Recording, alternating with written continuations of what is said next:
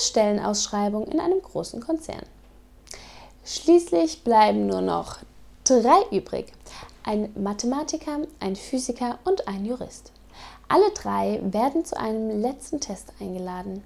Als erster kommt der Mathematiker die Frage gestellt, was ist 1 plus 1?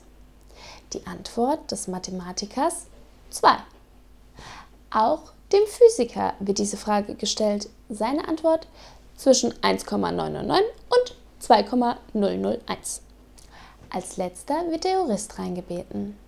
Wieder die bekannte Frage, was ist 1 plus 1? Der Jurist schaut sich um, ob die Tür zu ist und meint dann, meine Herren, welches Ergebnis hätten Sie denn gerne?